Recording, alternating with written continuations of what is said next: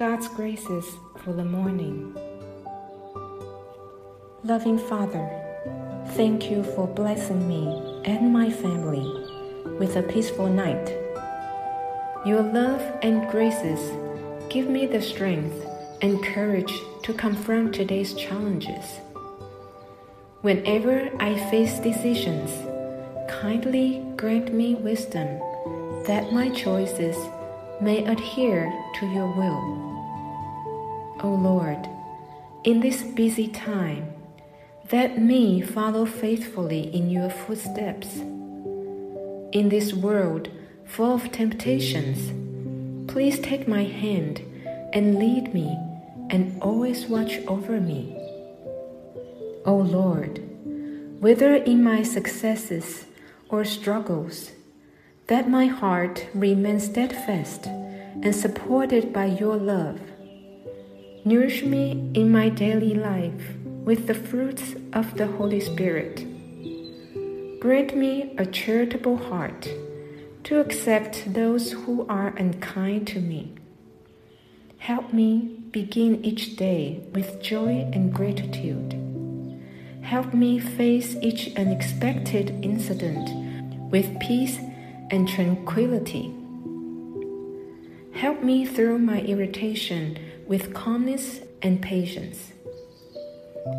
Let me reach out with a kind, warm hand towards those in need.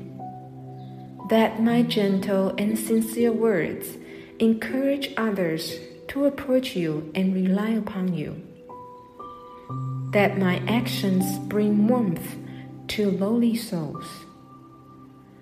Grant me the gift of temperance to restrain my unnecessary desires, and grant me a faithful and trusting heart to always praise and give thanks to you. O Lord, please help me to seize the opportunities of this day so that it is in giving that I also receive. Do not let any chance of showing compassion slip away before me. O Lord, help me to treasure your every blessing, making the best of all you have given me with appreciation and thanks. Keep me aware of the impermanence of life and help me to treat each day as my last. When night falls once more, that my heart be content and at peace, free of regrets.